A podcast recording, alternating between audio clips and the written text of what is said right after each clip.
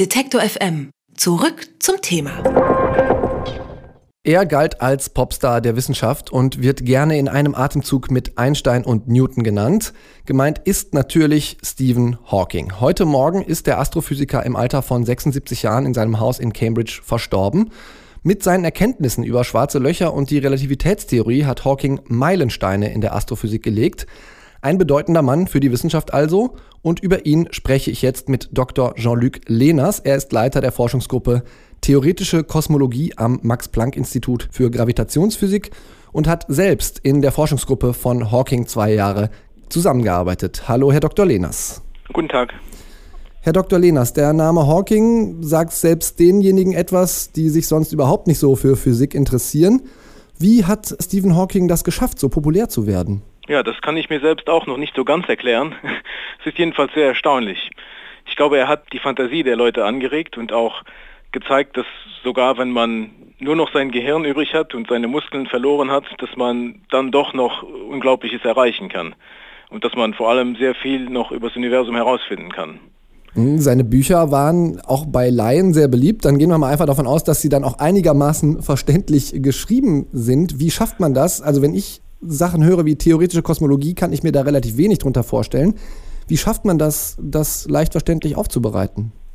Ich weiß nicht, wie leicht verständlich die Bücher wirklich gewesen sein sollen, aber ich glaube, was klar war in den Büchern, war das einfach der große Enthusiasmus von Stephen Hawking selbst.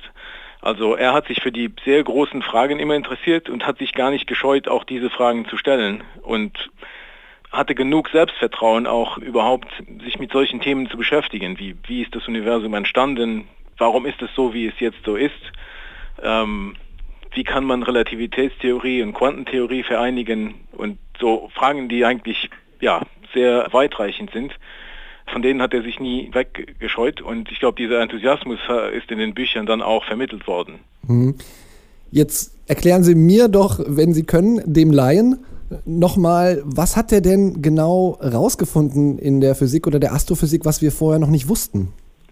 Ich glaube, das erste, womit er bekannt wurde, war, dass er mit Roger Penrose zusammen gezeigt hat, dass es so etwas wie einen Urknall geben musste. Das war vorher nicht klar. Das war nur eine Idee, dass das Universum irgendwann einmal sehr, sehr dicht war und heiß und das, aber man, man dachte, vielleicht kann man dem entgehen. Und er hat einen Beweis gefunden, der zeigt, dass das so gewesen sein muss. Aber dann das, das Wichtigste, was er herausgefunden hat, ist, dass schwarze Löcher eigentlich nicht ganz schwarz sind. Das schwarze Löcher sind Gegenden im Universum, wo die Gravitationskraft so stark wird, also die Schwerkraft wird so stark, dass gar nichts mehr entkommt, nicht einmal das Licht. Mhm. Und deswegen sagt man dann, dass sie schwarz sind, weil das Licht ja dann auch da gefangen bleibt. Aber ein ganz bisschen Restlicht bleibt dann, oder wie verstehe ich Und das? Er, er hat herausgefunden, dass wenn man jetzt die Quantentheorie auf schwarze Löcher anwendet, dass es dann immer noch die Möglichkeit gibt, dass ein bisschen Strahlung herauskommt. Und dass also schwarze Löcher nicht ganz schwarz sind. Und das ist das erste Mal, dass jemand Quantentheorie mit Relativitätstheorie vereinigen konnte, und um etwas, um einen neuen Effekt zu finden. Mhm. Das ist also so eine, sozusagen seine große Hinterlassenschaft für die Wissenschaft. Genau, und das ist jetzt immer noch der zentrale Punkt in der Suche nach einer vollständigen Quantentheorie der Gravitationskraft. Gibt es denn Arbeiten, an, von denen Sie wissen vielleicht, ähm, die von Hawking unvollständig geblieben sind? Oder müssen da noch lose Enden verknüpft werden? Und wenn ja, welche?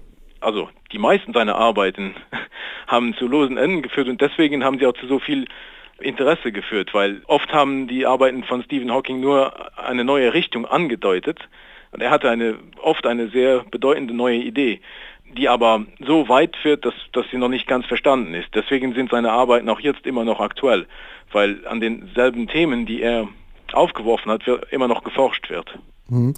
Gefühlt ist er ja so der Popstar der Astrophysik gewesen und ich frage mich, gibt es da jemanden, der jetzt in diese Lücke stoßen kann? Gibt es äh, sozusagen ein, ein neues Supertalent oder einen neuen Großmeister der Astrophysik, der da diese Arbeiten weiterführen kann? Ja, es gibt viele Physiker, die, die an diesen Themen arbeiten und die auch sehr gute Arbeit in diese Richtung liefern, aber es gibt niemanden, der, glaube ich, auch außerhalb der Physik so, so die Leute begeistert. Es wird schwierig werden. Also ersetzen kann man ihn ja nicht. Was sehr schade ist, aber ja auch durchaus verständlich. Sie haben es auch eben schon mal angesprochen und ein bisschen auch als Argument für seine Popularität angeführt. Schon während des Studiums ist ja bei Stephen Hawking diese Muskelschwäche ALS diagnostiziert worden. Und er hat trotz aller dieser Einschränkungen seine Forschung nie aufgegeben, so haben Sie das ja auch eben formuliert. Mhm. Können wir da auch menschlich sozusagen von Stephen Hawking was lernen oder haben Sie dadurch auch was gelernt, wenn Sie mit ihm zusammengearbeitet haben? Ja, einfach seine, seine Einstellung ist, dass er, er wollte dann keine Zeit mehr verschwenden. Er wusste, er hat nicht so ganz lange zu leben, obwohl das ja dann sich herausgestellt hat, dass es immerhin noch, noch ein halbes Jahrhundert äh, überleben würde.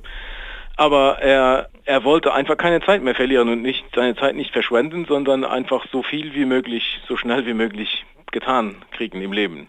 Und das hat er dann auch auf, nicht nur auf seine Arbeit, sondern auf alle Aspekte seines Lebens angewandt. Und das ist schon sehr vorbildlich und, ähm, soll ich sagen, das ist schon inspirierend. Wie war Ihr Kontakt zu Stephen Hawking, während Sie in seiner Forschungsgruppe gearbeitet haben? Er war erstaunlich oft da. Also das hat mich als erstes erstaunt. Ich dachte, ein Mann, der so bekannt ist wie er, der, der wird wohl sehr oft woanders sein, woanders verreist sein oder so. Aber er war immer da, kam auch zu allen Vorträgen. Also wenn wir unsere Resultate vorgestellt haben, war er immer da hat dann auch Fragen gestellt und war wirklich sehr involviert. Und das hat mich immer erstaunt. Er war immer bei allem dabei und war mit allen Details vertraut. Stephen Hawking ist im Alter von 76 Jahren gestorben. Über ihn und seine Arbeit und wie er an der Uni Cambridge so war, darüber habe ich gesprochen mit Dr. Jean-Luc Lehners. Er ist Leiter der Forschungsgruppe Theoretische Kosmologie am Max-Planck-Institut für Gravitationsphysik. Vielen Dank, Herr Dr. Lehners. Danke. Alle Beiträge, Reportagen und Interviews können Sie jederzeit nachhören im Netz auf detektor.fm.